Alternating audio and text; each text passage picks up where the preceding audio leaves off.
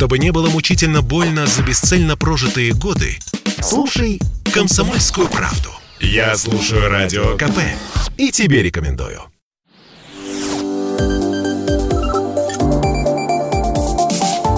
Что нового в союзное государство? Здравствуйте, в эфире программа «Что нового? Союзное государство». Меня зовут Михаил Антонов. И традиционно в завершении недели мы обсуждаем в прямом эфире с экспертами важные события, которые происходят в политической, экономической, социальной или культурной жизни. Но самое главное, что все они связаны так или иначе с союзным государством. Польша, Литва и Украина активно наращивают военное присутствие у границ союзного государства и вынуждают Россию и Беларусь реагировать на эти провокации.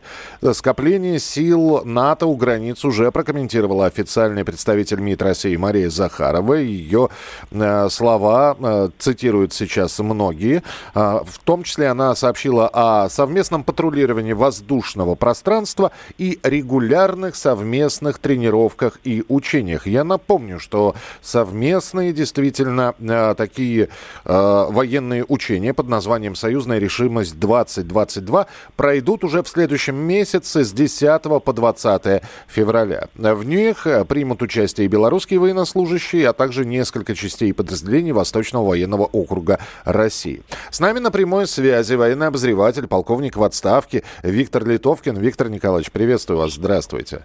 Добрый день. Ну, а учения, о которых мы э, периодически с вами, в том числе, разговариваем э, и рассказываем в эфире, они проходят регулярно. Эти учения чем-то отличаются от предыдущих? Ну, безусловно, они отличаются, э, во-первых, тем, что Россия совершает очень серьезный маневр силами и средствами. Вы только что сказали, что в Беларуси э, приедут и прилетят э, воинские части из Восточного военного округа. Это из, из Забайкалья, из Хабаровского края. Вот 12 э, самолетов Су-35 и два дивизиона зенитно-ракетного комплекса С-400 «Триумф», а также зенит, один дивизион зенитно-ракетно пущенного дивизиона э, «Панцирь», да, «Панцирь-С».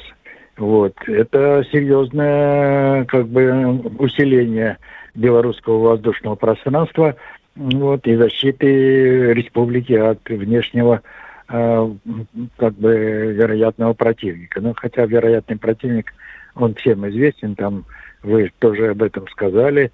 И в Польше сосредоточено на границе с Белоруссией огромное количество войск. И Литва там со своими небольшими войсками, но тем не менее на территории Литвы находится батальон зарубежных э, воинских формирований.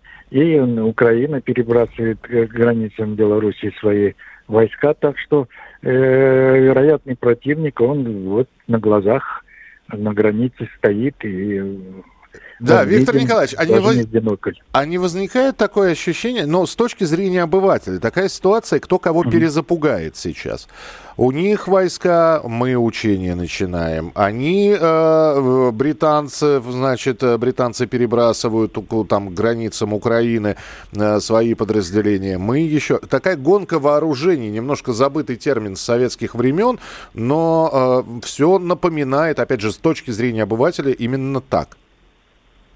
Ну, я хочу сказать, что никто никого не пугает, по крайней мере, мы никого не пугаем.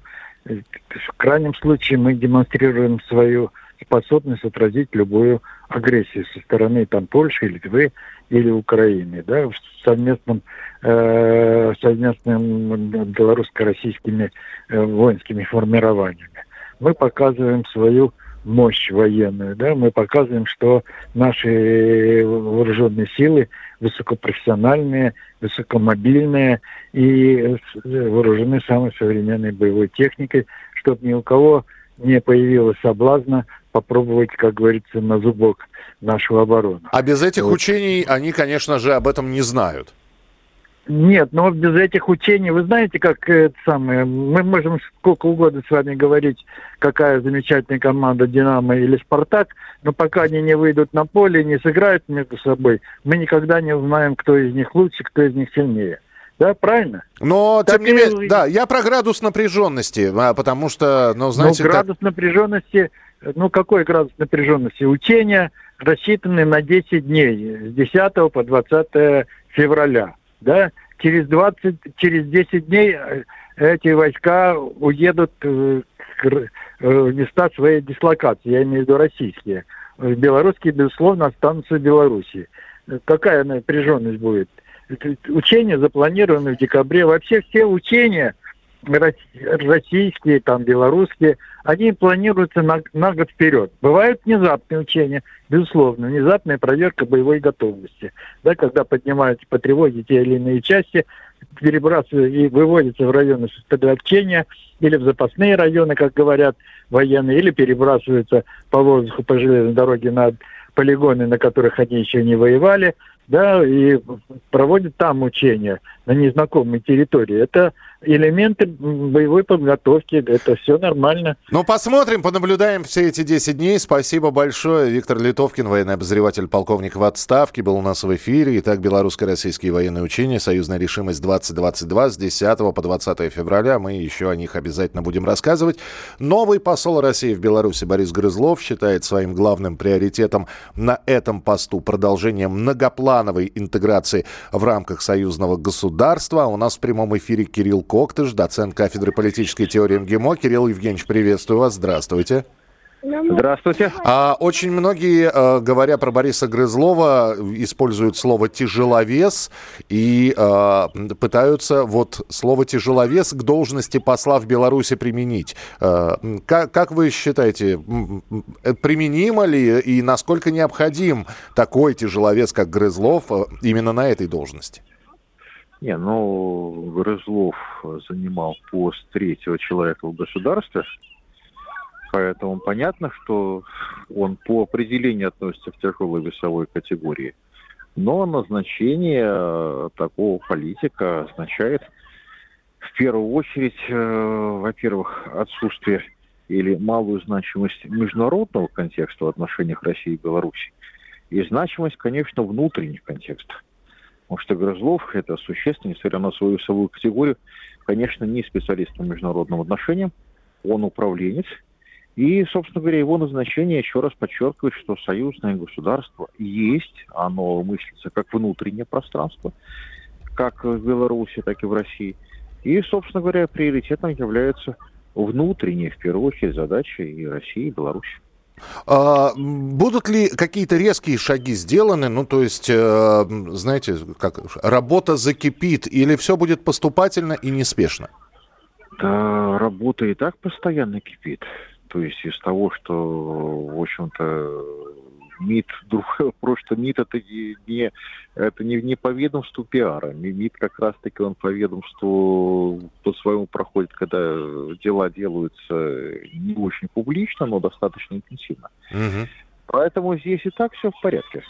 А... То есть все идет, все хорошо, и назначение Грызлова лишний раз подчеркивает, что все достаточно неплохо, а дальше нужно, собственно говоря, поддерживать темп и решать те вопросы, опять же, внутриполитические, управленческие, которые в связи с подписанием 28 интеграционных карт, конечно, сейчас в изобилии будут всплывать.